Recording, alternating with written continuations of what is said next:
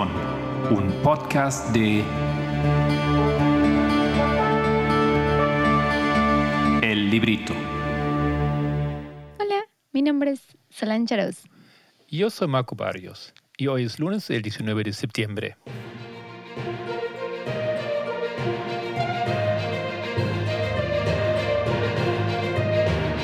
Los temas del movimiento.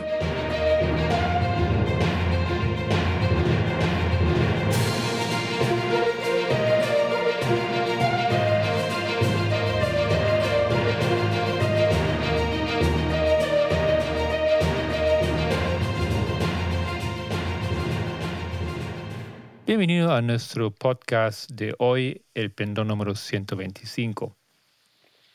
Vamos a continuar con el campamento de Lira, que es ubicado en Uganda, ¿no es cierto, Solange? Correcto. Y allá hubo un campamento en 2020. Y estamos tomando ahora, o queremos discutir y hablar un poco sobre la tercera presentación que toca el problema en la metodología de algunas personas que se opusieron al movimiento. Exactamente.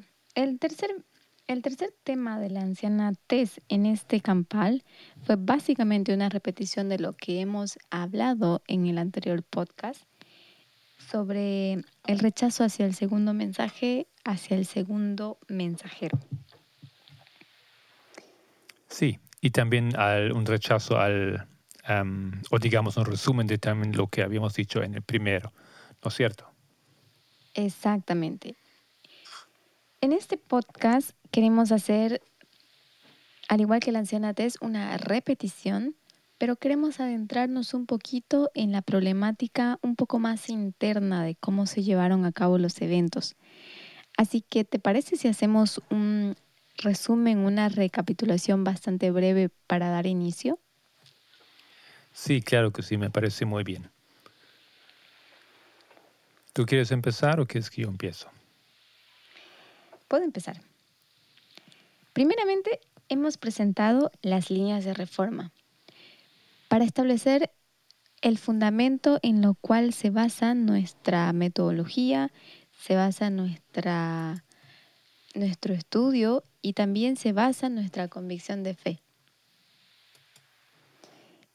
El conocer las líneas de reforma es tan vital y tan importante para cada uno de nosotros porque son de ellas de las que nos tenemos que sostener y ellas tienen la función de probarnos o de demostrarnos el camino que hemos de seguir, la metodología que debemos emplear. ¿Ok? Las líneas de reforma también nos enseñan a quién debemos seguir. También nos muestran el camino que debemos andar. Sí, exactamente. Son un fundamento más allá de solamente em, dar una guía en qué creemos, ¿no es cierto? Sino realmente tienen un impacto muy directo a nuestras decisiones espirituales. Exactamente. Bien, después de hablar de las líneas de reforma, también hemos hablado un poco de la historia de Israel antiguo, en su historia alfa y en su historia omega. Y hemos hablado de la historia del Israel moderno, en su historia alfa y en su historia omega. Y hemos visto que estas líneas son quebradas de tal manera que em, las podamos paralelar como historia alfa y historia omega. Y ya no son dos, ¿no? No estamos hablando de dos líneas de Israel moderno o Israel antiguo, sino que ahora estamos hablando de cuatro líneas, la alfa y la omega de cada una de las dos. Entonces, estas líneas lo que nos enseñan es la historia de Israel.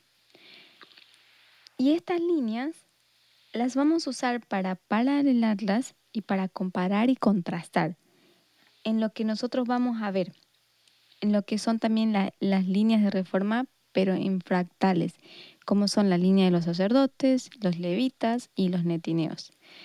En estas, en estas tres líneas, cuatro con la línea de los 144.000, hemos visto y hemos resaltado la importancia de los cuatro em, periodos de cosecha que se experimentan. Pero antes de que se llegue a cada cosecha, cada grupo experimenta exactamente lo mismo que una línea, ¿no? Bueno, tal vez decir exactamente no es tan preciso, pero en general repite la, historia, porque Dios opera con su pueblo de la misma manera. Sí, claro que sí. Pero tal vez eh, deberíamos también, o me gustaría añadir que esas líneas, esas cuatro historias que estamos mirando, em, son la base, ¿no es cierto? Son el, el concepto básico al que Tess vuelve para demostrar diferentes cosas. Em, ya, recuerdan que hemos dicho que hemos visto varias em, decisiones de Miller, em, de los cuales aplicamos decisiones que hace el primer mensajero. Rechazo del primer mensaje angelical, rechazo del segundo mensaje angelical, ¿no es cierto? Y después la muerte del, del primer mensajero. Y estas lógicas esos estudios siempre se nutren básicamente de esas cuatro líneas. O sea, no es un estudio de por sí, ¿no es cierto?, de las cuatro líneas, sino las usamos para sacar conclusiones, aplicaciones sobre el primer mensajero. Exactamente. Y, y como tú dices, hemos visto la similitud, eh, cómo el Señor trabaja con cada uno de los grupos, pero también entendimos que estas líneas no solamente se, puede, se las puede em, paralelar para compararlas en sus similitudes, sino también para contrastarlas en sus diferencias. Y hemos visto que una de las diferencias que estas líneas, tanto alfa y omega de Israel antiguo y moderno, tienen es el sentido de ser una línea de éxito o una línea de falla. Y hemos visto que la línea alfa es siempre una línea de falla. Y la línea omega es una línea de éxito. Y cuando hablamos de línea de éxito, entonces trabajamos primero con la línea de Cristo, de Israel antiguo, porque esta es nuestra línea omega que tiene que marca el primer éxito. Entonces tomas el primer elemento y lo vas a comparar y contrastar con los demás para que tú puedas comprender las líneas y mostrar y ver la consistencia de cómo Dios ha guiado a su pueblo de forma consistente. No ha cambiado su metodología, él ha empleado siempre la misma forma. Pequeña corrección de mi parte, yo dije antes que el primer mensajero rechaza el primer mensaje angelical. Creo que dije eso y claro que eso no, no fue el caso. No, él no rechaza su propio mensaje. Pero empezamos con el rechazo del segundo mensaje y luego del tercero. Exacto. Ya cuando entramos al segundo podcast, hemos hablado, como tú ya mencionaste, de los problemas del rechazo al segundo mensajero. Hemos visto cómo el primer mensajero rechaza al segundo mensajero y eso nos ha llevado a analizar las implicancias de cada uno de, mm, bueno, de esta falla en cada una de las pruebas, ¿no? Y ha sido un error tras otro que ha llevado a errores mayores. Entonces es importante nosotros conocer nuestra historia, conocer en dónde se falló para no, no repetir los errores. Y esto es muy similar a lo que Cristo mandó a los patriarcas, el construir un monumento para que ese, ese evento que pasó en ese lugar donde se levanta el monumento no sea olvidado. Es nuestra función como líderes, como sacerdotes, como maestros, dar a conocer esta historia y no permitir que pase al olvido, sino que grabarla en nuestra mente y repetirla, enseñarla para que otras personas puedan evitar el error que se cometió en esta época, repetir este error. Ok, súper. Um, Solange, ¿qué te parece que vamos a entrar un poco más en detalle? O sea, más concreto, hablar sobre cuáles fueron esos errores y dónde o a qué nivel se presentaron. Exacto, me gusta. Hagámoslo. Em, entonces, déjame hacerte una pregunta. ¿Tú recuerdas cuáles eran los errores que, se, que cometió el primer mensajero? Em, bueno, tu pregunta es muy general. A ver, ¿a qué te refieres exactamente? A ver si recuerdo por qué. ¿En qué falló el primer mensajero? ¿En qué falló el primer mensajero? Bueno, yo creo como movimiento destacamos primeramente su rechazo del mensaje del segundo mensajero, un mensaje que llegó en 2012 y fue em, un estudio que demostró que 2014 iba a ser la ley dominical. ¿Te refieres a eso? Sí, claro, exactamente. Pero también hemos visto otras fallas que el primer mensajero comete, como no solamente al rechazar el segundo mensajero, sino que no solamente rechaza el segundo mensajero, sino que también rechaza el mensaje del segundo mensajero. Y esto, por implicancia, trae el rechazo del tercer mensajero y del tercer mensaje. ¿Recuerdas algo más? Ok, muy bien. Sí, em, hay, hay muchas cosas más, yo pienso, y son muy interesantes. Em, ok, déjame ponerlo así. Nosotros hemos visto entonces en los primeros dos em, temas que se puede ver en la historia, en las historias paralelas, Alfa y Omega, Alfa y Omega de Israel antiguo y moderno, este mismo comportamiento del primer mensajero y una serie de errores que él comete y las consecuencias que él tiene. Y a mí me pareció muy em, eh, fenomenal o interesante que em, el DATES repite ahora en la tercera presentación o hace hincapié, ¿no es cierto? ¿Cómo es esa consistencia? Em, una de las cosas que ella destaca, que ya lo he dicho antes, pero es, recuerdas que había un grupo siempre unido. El pueblo salió de Egipto como pueblo unido, ¿no es cierto? Eh, los mileritas formaban las diez vírgenes. Em, el movimiento 144.000, ¿no es cierto?, formó todo un movimiento con diferentes líderes como eh, Jamal, como Pamenda. Pamenda no, todavía como líder en aquel entonces, ¿no? Pero Jeff, Em, y otros. Em, pero esos grupos siempre se dividen. ¿Y, ¿Y, tú recuerdas en qué momento eso acontece? 2012. Alrededor de 2012, ¿no? Sí, ¿y eso qué hito era? Es el aumento de conocimiento. O sea, creo que simplemente, ¿no? Eh, un poco más simple si decimos, um, eso todo, siempre esa división acontece claramente antes de la eh, del cierre de gracia, ¿no es cierto?, para esa línea. Me corrijo, era el hito de la formalización en la línea de los sacerdotes. Ok. Pero eh, sí, tienes razón, acontece siempre antes de la prueba. Antes de la prueba. Em, entonces el grupo se divide, y el grupo no solamente se divide así, sino el grupo también tiene líderes, ¿no es cierto? Claro. Y es muy claro como en esas historias, tal vez quieres elaborar un poco sobre esto. En esas historias vemos ya bien antes del cierre de gracia em, para la respectiva línea, vemos que el primer mensajero está ahí, pero el segundo también ya es conocido, ya aparece. Exacto. Antes de que el mensajero, antes de que eh, se llegue a la prueba, el segundo mensajero ya está presente y ya es visible. Y eso es importante reconocer porque cuando tú tratas con la línea de Cristo, tú ves que Jesús, después del bautismo, hasta Canaán, ya era una figura visible, reconocible, ya todos sabían de quién se trataba, incluso los fariseos lo sabían. Exacto, ¿y cómo fue en la línea de Moisés? En la línea de Moisés también. Cuando Moisés em, incurre en el error de golpear la piedra, el próximo sucesor a quien Cristo le pide delegar el cargo es alguien que ellos ya conocen, es Josué. Y Josué era em, como que el vicepresidente, se diría. Sí, tal vez en términos modernos, ¿no? En términos presentes, sí, sería como el vicepresidente o pero es, era su mano derecha, era una persona bien conocida y respetada también en la sociedad, o sea, en, dentro del pueblo. No era una persona ajena o desconocida. Ok, y finalmente en nuestro movimiento. En la de nosotros tampoco.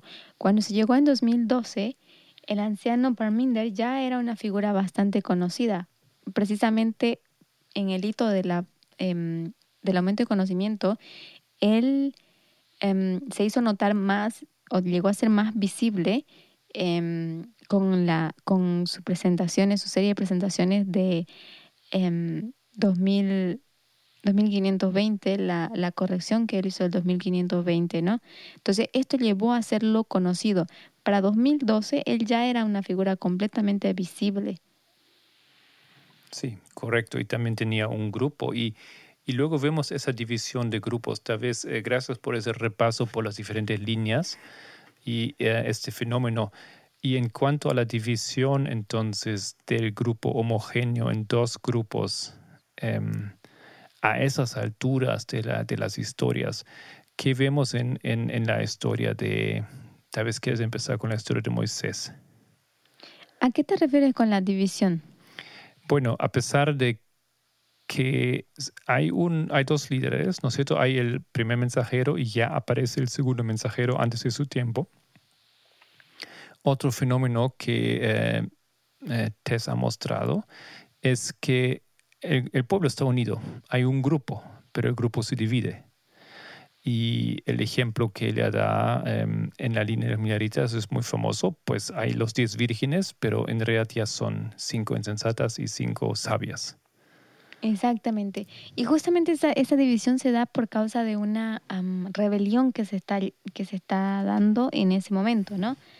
Puedes ver en la línea, por ejemplo, de um, Cristo, la rebelión estaba de parte de los entre los discípulos, los discípulos de Cristo contra los discípulos de, um, de Juan. Y también vemos en la línea millerista esto, los que seguían a Miller y los que seguían a Snow y Elena White, a los pioneros que después continuaron con el mensaje.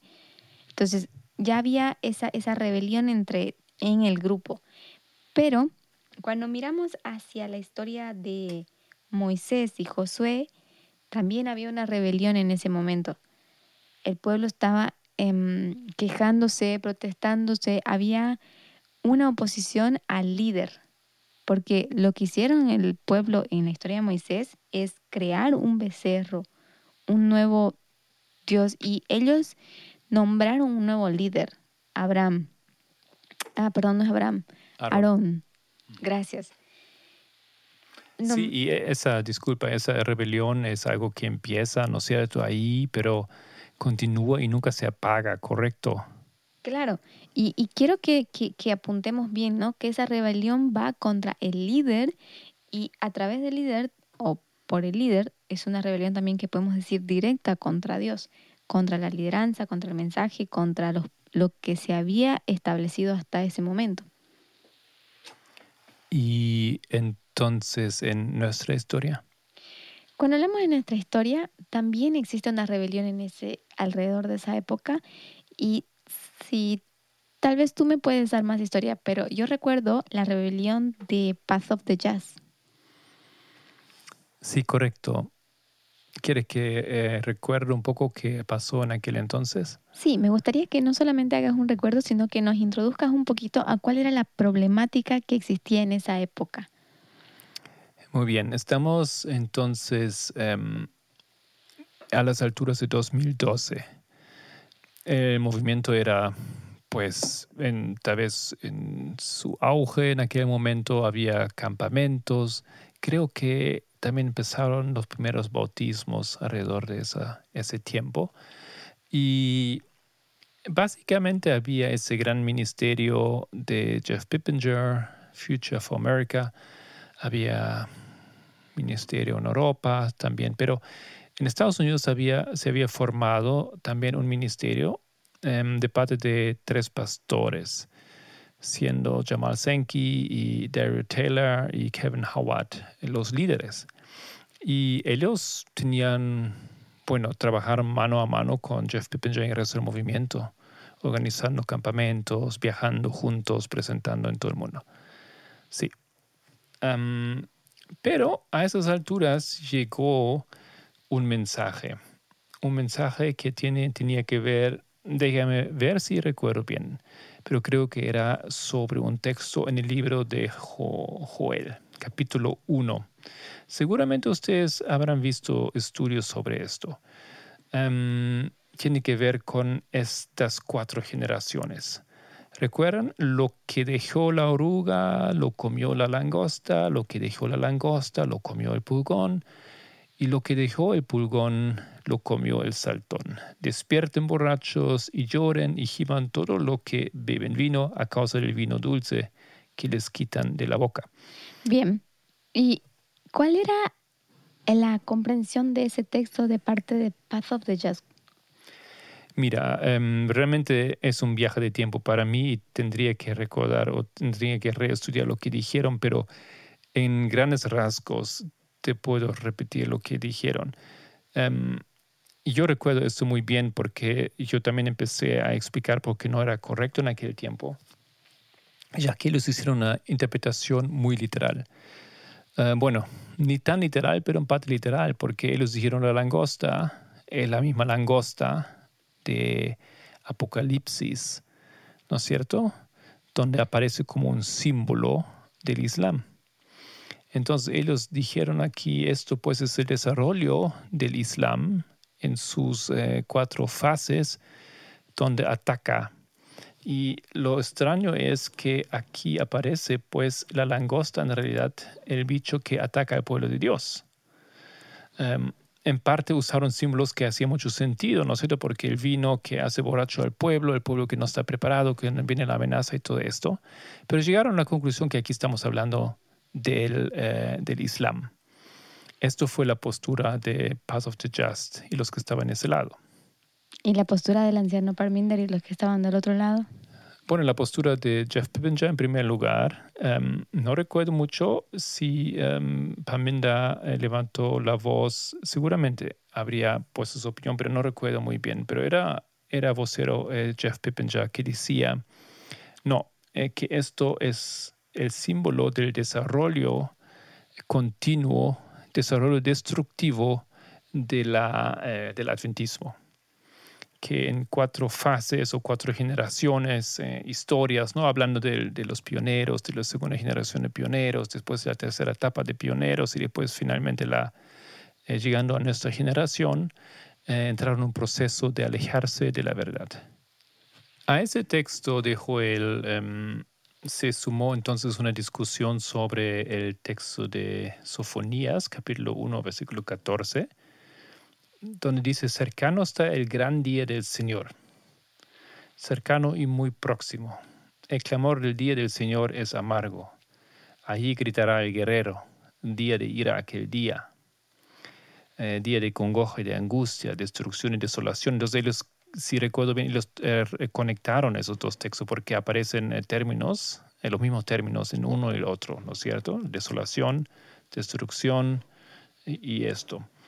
Y continúa diciendo día de trompeta, grito de guerra. Ahí está la trompeta del Islam, decían, ¿no es cierto? Eh, contra las ciudades fortificadas. ¿Qué ciudad fortificada fue atacada por el Islam? Ah, Nueva York, decían. Y contra los, eh, las torres altas, eh, sí, o aquí dice los torreones de las esquinas traeré angustia sobre los hombres, la angustia pues entonces concluyeron, eh, of the Just, eh, que aquí tenemos otra evidencia que este ataque del Islam en la Biblia describe el 11 de septiembre, donde atacaron los torres altas de Nueva York. Y pues eso fue la interpretación por un lado. Y desde luego el gran día del Señor era el 11 de septiembre de 2001. Y por otro lado, Jeff Pippin ya con la postura de que el gran día del Señor no es este día, sino la ley dominical, si recuerdo bien. Interesante. estábamos casi alrededor de 2012 y todavía había la discusión sobre el, sobre el Islam, pero en ese mismo periodo, por, e, en ese mismo tiempo, el anciano Perminder ya estaba eh, presentando, ya había presentado su estudio sobre eh, fijar tiempos, ¿no?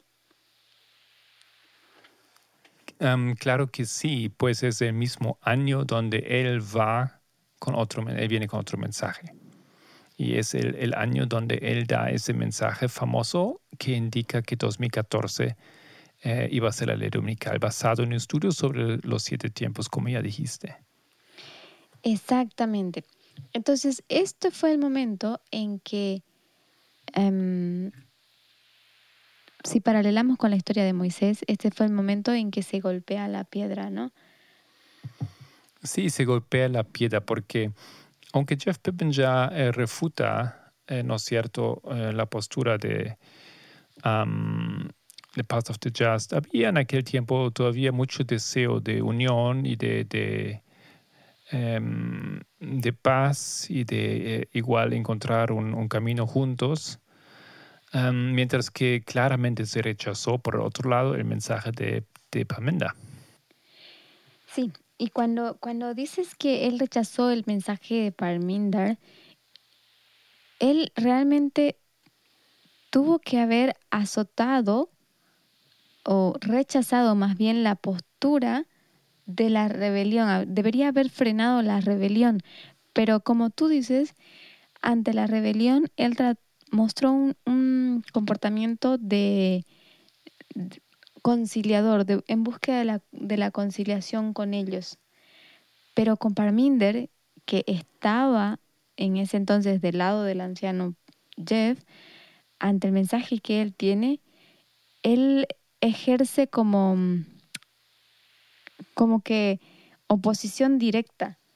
Y esto es equivalente en la historia de Moisés a cuando Moisés golpea la piedra, ataca, es un ataque al segundo mensajero, porque la la piedra es Cristo y Cristo es el segundo mensajero. Entonces, Moisés tiene un ataque directo contra Cristo y no contra el pueblo que estaba en rebelión. Entonces, lo mismo hace el anciano Jeff. En vez de, de, hacer frente a la rebelión que se estaba viendo ahí con Path of the Jazz, él estaba eh, con intenciones de buscar la conciliación con ellos y ataca al segundo mensajero. Y la forma en que lo hace es rechazando ese mensaje, ¿no? Claro, en, en, la historia de Moisés, básicamente Moisés eh, quiere em, responder positivo, ¿no es cierto?, a los deseos del, del, pueblo, pide paciencia del Señor y pide que por favor le regale, se concede, digamos, ese deseo. Em, en la historia de, de nosotros, vemos que em, Jeff junto con Path of the Just rechazan, escriben cartas, ¿no es cierto?, juntos a, a Paminda, rechazando ese mensaje. O sea, se están eh, aliando por un lado, mientras que por otro lado ya se nota que tampoco están en el mismo campo o no están luchando por la misma cosa. Eso mismo, y justo cuando ellos rechazan al líder, también nosotros podemos ver que como eh, el anciano Jeff en ese entonces todavía líder, eh, digamos, eh, físicamente líder, pero simbólicamente ya estaba el, liderazgo con el anciano Parminder 2012, ¿no? Ya él, aunque nadie lo sabía, ni siquiera el anciano Parminder lo sabía, pero él ya estaba como siendo visible, ya estaba como asumiendo el cargo. Nosotros todavía vemos que mm, en ese momento el rechazo del anciano Jeff como líder arrastra a que no solamente Path of the Jazz rechace eso, que debería haber sido la rebelión que debería haber sido frenada, sino que también rechazan con él todos los líderes, porque el, el mensajero líder, el primer ángel, rechazó a este segundo mensajero y él pues era la portavoz. Entonces es importante que nosotros podamos entender la mm, influencia que ejercía el primer mensaje el primer mensajero. Y si él rechazaba, con él rechazaron muchos líderes. Eso es lo que se vio en la historia. Muy bien. Em, ¿Qué te parece si hacemos una pequeña pausa? Porque tal vez podemos cerrar aquí ese error o esa problemática. Claro. ¿Te parece? Y ahí después volvemos.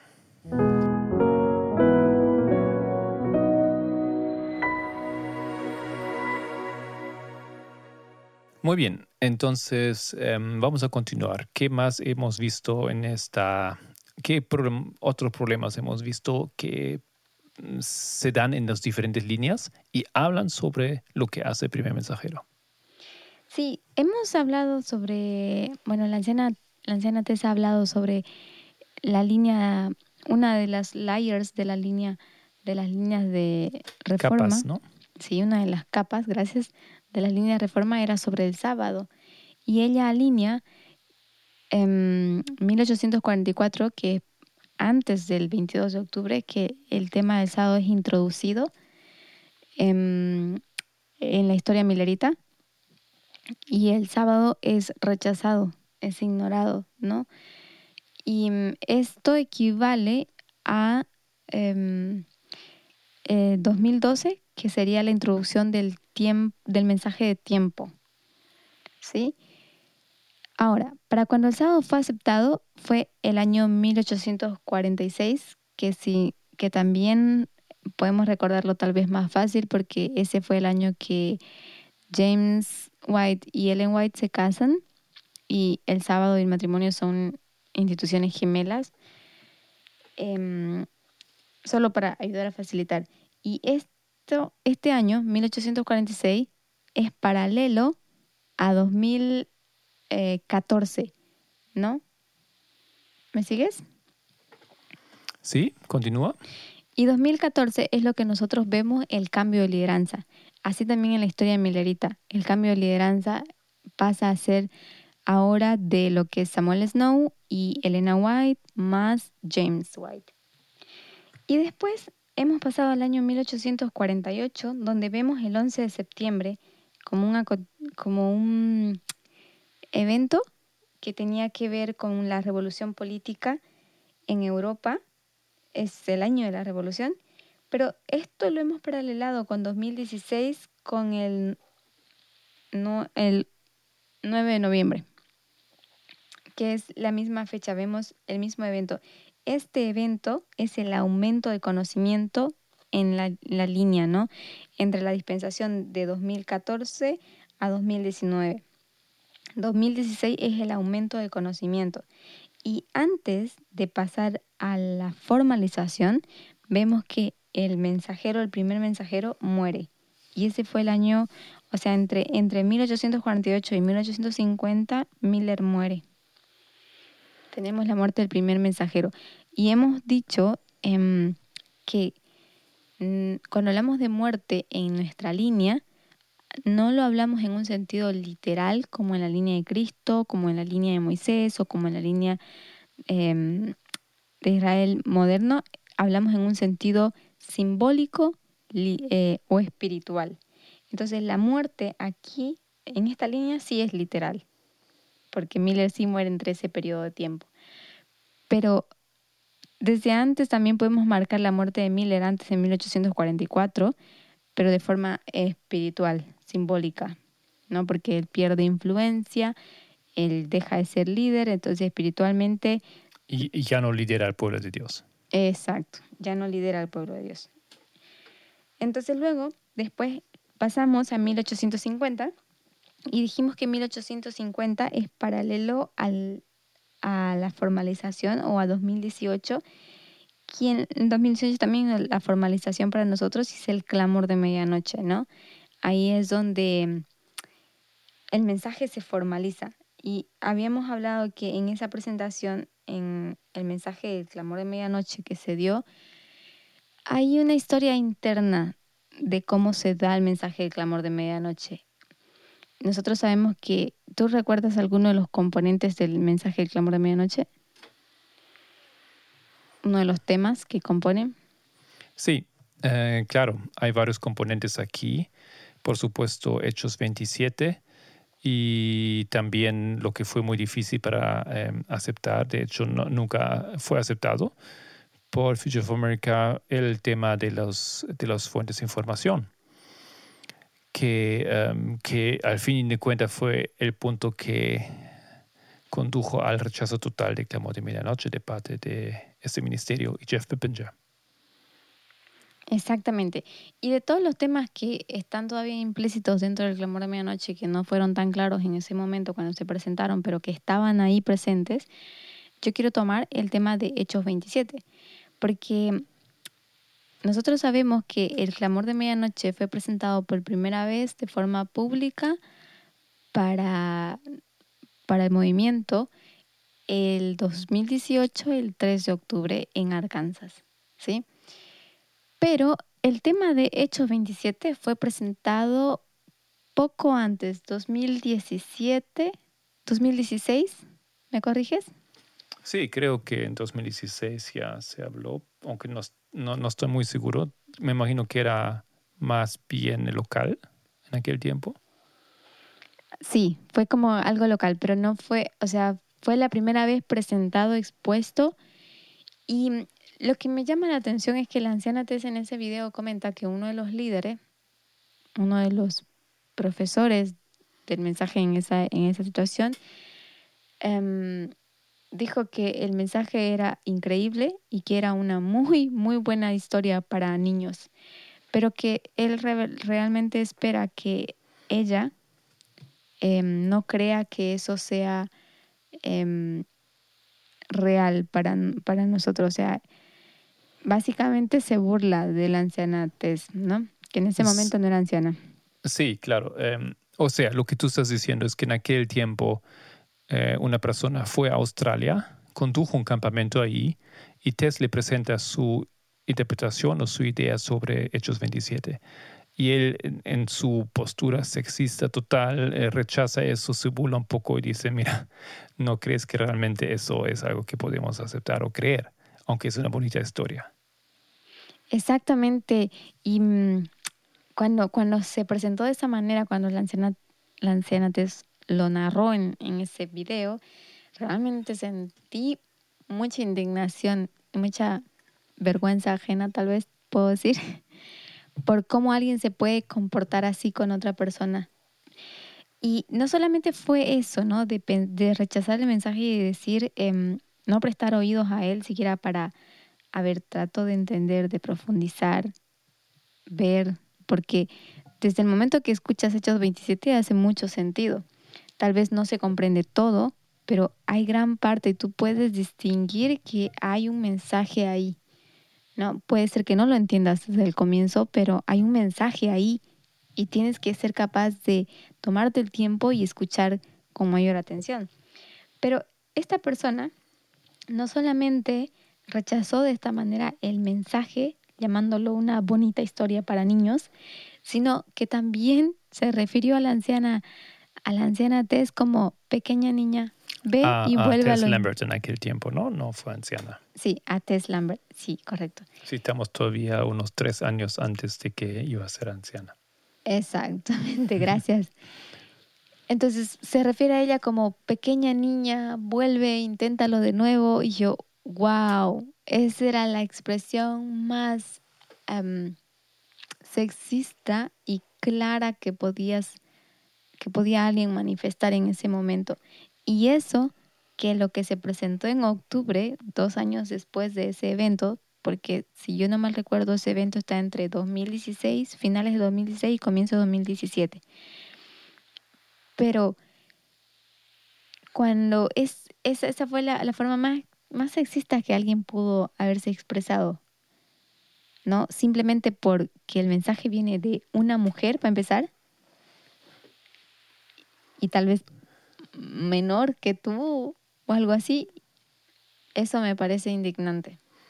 ¿Tú qué piensas? Sí, fue en pleno rechazo en aquel momento y mm, nosotros que conocemos a esa persona sabemos bien pues que era su manera de manejar cosas y no fue el único, único ejemplo, ¿no? Donde él eh, trató a mujeres básicamente de una forma bastante denigrante, no, no dándole ningún crédito o, o teniendo respeto a nivel espiritual. Bueno, em, pero después pasa algo porque viene otro orador un tiempo después a visitar Australia y es, es Pamenda, que va a conducir temas ahí y Tess tuvo el valor de presentarle el tema nuevamente. Y ahí entonces acontece algo muy, muy, muy diferente, ¿no es cierto? Porque Pamenda em, acoge ese mensaje, em, le da valor, incentiva, dirige, ayuda para que Tess Lambert lo pudiera, pudiera elaborar. Exacto. En palabras de Tess Lambert, esto era como, fue la única persona que fue capaz de prestar oídos y atender. Y en base a, esa, a, esa, a ese interés que el anciano Parminder mostró, eh, se, se levantaron teorías conspirativas como, ah, ellos dos están planificando, están conspirando, ellos han, han estudiado en secreto estas cosas. y toda esa teoría conspirativa. Y claramente la anciana, es importante que entendamos esto, claramente que la anciana Tess aclara y especifica esa situación y él dice, ella no lo hizo así. De hecho, Hecho 27 fue presentado públicamente por primera vez en 2016, 2017, no recuerdo exactamente la fecha, pero em, lo que recibió es ese comentario burlesco. La única, poco tiempo después, entre 2017, todavía estamos entre ese periodo. El anciano Parminder va a Australia, como acabas de mencionar, escucha, presta oído, presta atención y empieza como que a dirigirla para que también ella profundizase más sobre, sobre el tema, que indagase más en historia sobre pasada, presente y aún más atrás de la historia pasada, lo que ya ella había estudiado. Y esto, esto hace, eso como que da de cierta manera su apoyo, ¿no? Y esto genera un celo en la lideranza también. Muy bien, entonces eso fue episodio eh, importante para recordar y increíble porque no sé si todos conocíamos ese, ese incidente ahí en aquel entonces y con la ayuda de Dios vemos que ese mensaje sí pudo eh, germinar y encontró, eh, cayó finalmente en las manos correctas para que pueda crecer y finalmente desarrollarse en forma reclamo de medianoche. Bueno, entonces volvemos un minuto para continuar con otro problema que vemos ahí.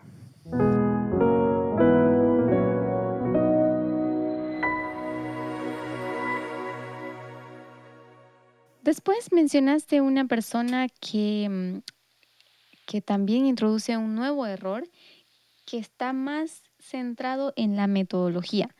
Después de un tiempo de que la anciana Tess explicó el patrón profético de dónde y cuándo comete, o sea, se da la transición del primer al segundo mensajero porque el primero comete un error, ellos usan esta misma, esta misma metodología para ahora aplicarla a, la, a, nivel dispensacional. Es decir, la anciana Tess explica que esto ocurre entre 2000, 2001 y 2014 en la línea de los, de los sacerdotes, ¿no?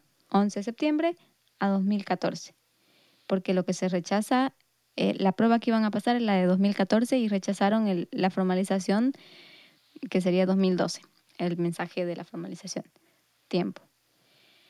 Bien, entonces, toman este patrón de decir 11 de septiembre, aumento de conocimiento, formalización y prueba, que sería 2014, y dicen en la formalización 2012, hay un rechazo al mensaje, por ende en la prueba en 2014 hay un cambio de, lideranza.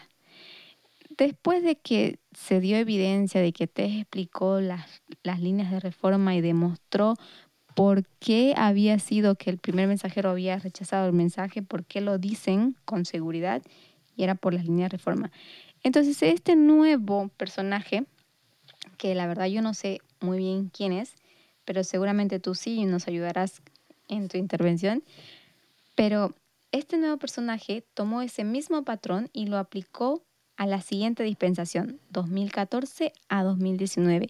Y a través del estudio de cuándo llega el mensaje clamor de medianoche, es decir, de Boston, el 21 de julio, el mensaje de Boston, ellos dicen, bueno, en esta dispensación también tiene que haber un cambio de lideranza y así como Jeff falló, entonces los nuevos líderes, que serían ese, para ese entonces ya entre 2017 y 2018, 2019, em, perdón, entonces ya sería Parminder y Tess rechazan ese mensaje de metodología donde dicen que el 2000, eh, partiendo del, del 21 de agosto, tres años y medio después, iban a, iban a tener la prueba, que sería en mayo del 2023. 2017 era, 18, 19, ¿cómo era? ¿Puedo, ¿Puedo intervenir un poquito? Por favor, porque me enredé. Ya, em, no hay problema, porque y, realmente está bien enredarse aquí porque esto no es correcto, ¿no es cierto? Tenemos que recordar eso, no necesitamos saber eso, de, por así decir. Em, lo que pasa aquí es que eh, lo que destaca Tess Lambert es, tenemos diferentes líneas, tenemos diferentes capas y tenemos diferentes historias. Obviamente esas historias acontecen dentro de una línea de forma. Bueno, y entonces es tentador tomar esa historia y encontrar otras cosas allá adentro, como por ejemplo aplicaciones de años. Eh, y nosotros hacemos esto, pero cuando hacemos aplicaciones de años en una línea o en una parte de una línea, tenemos que ser bien claro en qué parámetros nos movemos. Si contamos la historia de los 30 años, tenemos que tener claro que esta historia se refiere a em, la preparación de los sacerdotes, eh, aplicándolo para nuestro tiempo. Y no podemos ahora simplemente tomar los 30 años y añadir más y hacer más cosas con esto, saliéndonos de la historia de esta preparación. Pues esto fue que aconteció en aquel tiempo. Y surge un personaje, em, lo conocen algunos de ustedes, eh, Theodore Turner de Canadá, que eh, aparece en Estados Unidos, empieza a enseñar un poco y introduce el error de la numerología. ¿Qué es esto, Solange? ¿Qué es la numerología? ¿Es malo eso? Sí, claro, es un problema. La numerología es una forma de, es una metodología em, donde se aplican los periodos proféticos de forma literal. Sí, ok. Em, correcto, muy bien, ¿no? Y lo que yo quería decir es, es no solamente eso, porque también se toman los números y se le atribuyen valores y encima de esto se construye después una interpretación. Mientras que eh, no es malo usar números y, y, entender que números tienen significado, pero lo que nosotros entendemos que hay que hacer es totalmente el proceso al revés, ¿no es cierto? Que se entiende, se hace una aplicación se saca una conclusión a base de una eh, metodología, interpretación de texto, y luego también números en el texto pueden ayudar a entender o a, apoyar esto. Pero simplemente formar ahí construcciones matemáticas, eh, añadir números, eh, dar vuelta a números, son seis, son nueve, nueve son seis, ¿no es cierto? y, de ahí entonces eh, sacar cálculos para llegar a años. Entonces eso fue lo que pasó y eso estaba mal. ¿Tú recuerdas un poco qué, qué se dijo en aquel tiempo? Claro, había esa interpretación, por ejemplo, Tess habló de una, una línea o un layer, una capa más de la línea de Cristo, que es la primera etapa de la línea de Cristo, ¿no? el, que va desde el año 4 hasta el año 27, que es el primer bautismo. Ese es el periodo em, de 30 años de preparación que, es, que vive el sacerdocio. O sea, el sacerdote es preparado en 13 años. Y vemos que en los 30. Ay, gracias, los primeros 30 años. Y en los primeros 12 años nosotros vemos cómo es que Cristo aparece enseñando en el templo y después, los próximos 18 años, no se conoce de su vida. Entonces, em, nosotros entendemos que ese, eso están en preparación, está como en el desierto. Y ellos han tomado este periodo de 30 años donde también se establecieron los fundamentos para decir que mm, sí, así son tres años y medio antes del bautismo, tres años y medio después del bautismo. Entonces ellos aplicaron desde 2019 tres años y medio después para decir que la segunda venida de Cristo en la línea de los sacerdotes no sería 2021 como, como la anciana Tess lo había estudiado, sino que sería, em, saldría según el cálculo 2019, 2020, 2021, 2022, y, pero como son tres años y medio más, tienes que contar, entonces sería de noviembre de 2019 a noviembre de 2018 serían al 2020, perdón, un año, 2021 dos años, 2022 tres años y de ahí tienes noviembre, diciembre, enero, febrero, marzo, abril, mayo. En mayo sería como... ¿Qué año estás? Mayo 2023 sería cuando ellos apuntaban para la segunda venida en la línea de los sacerdotes, ¿no? Ok, ¿puedo resumir un poco? Claro. Entonces se toma la línea de los 30 años que termina en el año 27. ¿Y año 27 es en nuestro tiempo? En la aplicación que la anciana lo hace, lo coloca en paralelo a 2019. Sí, correcto, 2019. Creo que eso es que se entendió en ese tiempo, ¿no es cierto? Que año 27 equivale a 2019. Y en realidad ahí deberíamos hacer un punto, ¿no es cierto? Ahí termina la aplicación porque es la historia solamente de la em, preparación de los sacerdotes. Exactamente. 2019 son, desde 1989 a 2019 son 30 años de preparación donde se establecieron los fundamentos para los sacerdotes. Ok, pero lo que hizo Turner entonces era diciendo, bueno, después del 27 vienen tres años y medio de trabajo en la tierra de Cristo y entonces hay que tomar esos tres años y medio. Y si añadimos a año 27, tres años y medio, sabemos que llegamos al año 34, en la mitad del año 31 con la cruz. Y como Solange explicó, esto llevó, eh, si tú haces esto, te lleva al, al, a la primavera de, de 2023. Y entonces ellos han dicho, aquí tenemos 27, hay que añadir los tres años y medio, porque la historia de Cristo después de 27 vienen tres años y medio de trabajo, ¿no es cierto? De Jesús. Y esto nos lleva al final de la historia, 34. Y en nuestra historia sería entonces 2023. Creían ellos en aquel tiempo y proclamaron que qué iba a acontecer en 2023, en abril creo. Sí, para, para su visión de ellos, esa fecha acontecería la ley dominical que esperamos como adventistas. Ok, entonces ellos dijeron y muchos de ustedes estaban en el movimiento ya a esas alturas, pero no sé si se enteraron de esas teorías o si las recuerdan, ¿no? Pero ese lado del movimiento, ese lado que ya no estaba en el movimiento, em, dijo que la ley dominical iba a ser en abril de 2023, supuestamente basado en una metodología que usa las líneas de reforma. Pero ¿qué fue ahí que pasó en realidad, Solange? Simplemente se usó numerología y se, se usó una interpretación literal de las, em, de, la, de las escrituras, de la profecía como tal, de los periodos proféticos tal vez. Correcto, y eso es un, un error de metodología, ¿no es cierto? Exactamente. Tiene la pinta, no, no, tiene la apariencia de estar totalmente conforme con el movimiento y em, yo no lo niego, ¿no? Ellos están usando todos los términos, están usando los modelos, están en la línea de reforma. No niego que tiene una em, apariencia de correcto, pero, y eso fue lo engañador para muchos, era totalmente falso.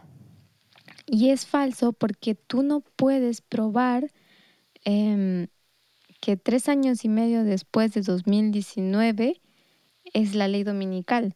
Sí, de hecho están totalmente en, otra historia, ¿no es cierto? Em, la ley dominical fue, fue 2014, ya fue, digamos, a esas alturas de la aplicación. Pero bueno, em, eso fue parte de, esa historia y Tess eh, nos hace bien recordar que tenemos que ser muy conscientes en qué historia nos movemos en qué capa estamos, en qué aplicación hacemos y dónde puede andar la aplicación, ¿no es cierto? Tenemos que respetar las fronteras de la historia em, y no salirnos de tema. Y es difícil, em, entiendo, o es un desafío, mejor dicho, porque siempre usamos la misma historia de la reforma. Pero esa historia de la reforma, ya sea en la historia de Miller o, de Juan Bautista de Jesús, um, acontecen muchas cosas dentro de esa línea. Creo que eso fue una muy importante lección para ser visto aquí, para recordar. Sí, yo pienso que todavía es un, es un tema que la anciana sigue desarrollando en los siguientes, eh, las siguientes presentaciones en ese campal. Bueno, y finalmente hay otro, otro asunto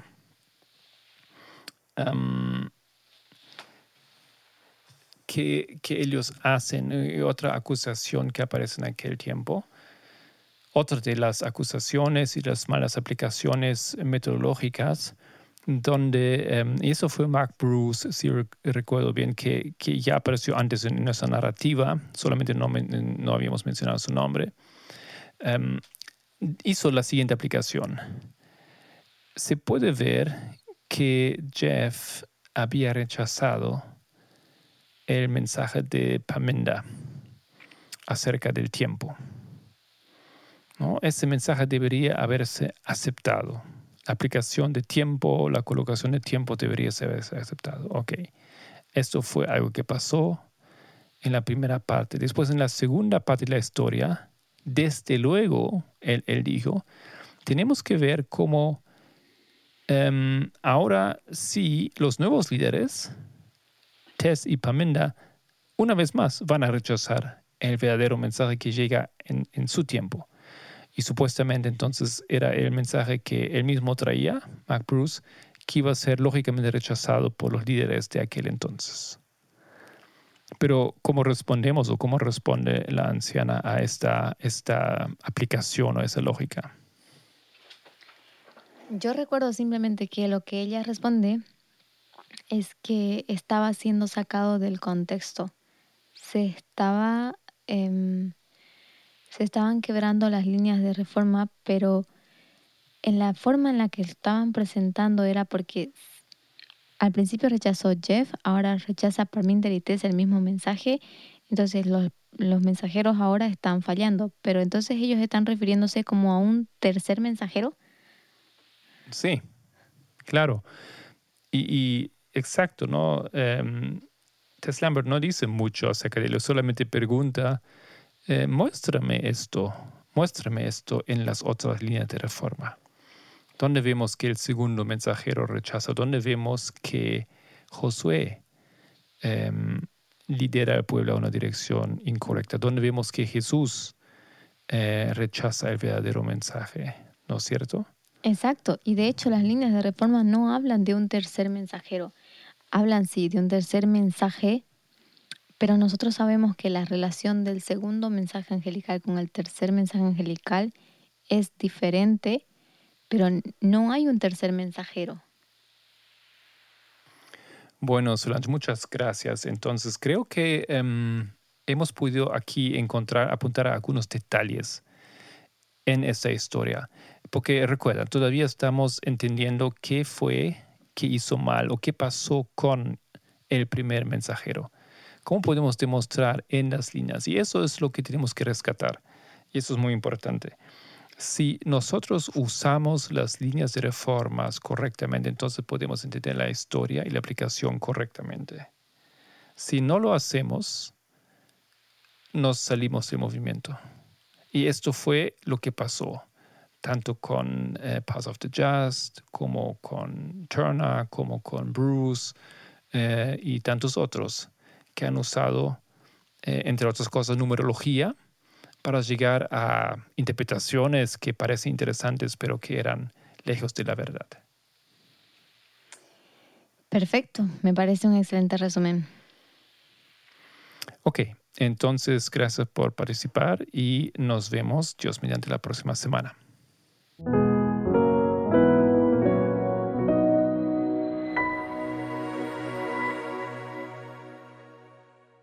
En esta semana hemos tenido un estudio interesante que fue conocido por Solange y que en realidad era una discusión a base de la pregunta ¿qué es lo que vemos que pasó con Sara en su decisión de inducir a su esposo de tomar a la sierva para que pueda tener un hijo, ¿no es cierto? Y las implicaciones que habíamos visto y entendido en, a base de lo que se presentó de parte de Terry Lambert y de eh, Kathy McGraw y Solange en las, las, em, las presentaciones que le hizo. Fue muy interesante y realmente de ahí eh, se dieron muchos temas alrededor del feminismo y igualdad y otros eh, asuntos y problemas. Entonces, si quieren, vayan y escúchanlo. Lo van a encontrar en nuestra biblioteca de YouTube.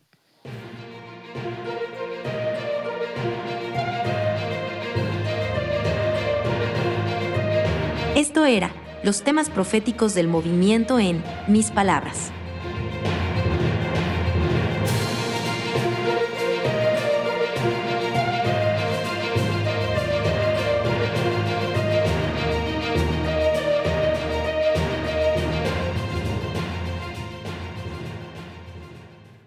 Espero que les haya gustado este podcast y les deseo un feliz comienzo de la nueva semana.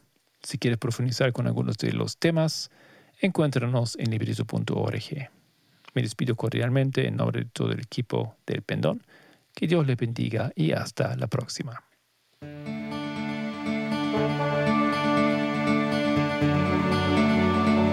El Pendón, un podcast de El Librito.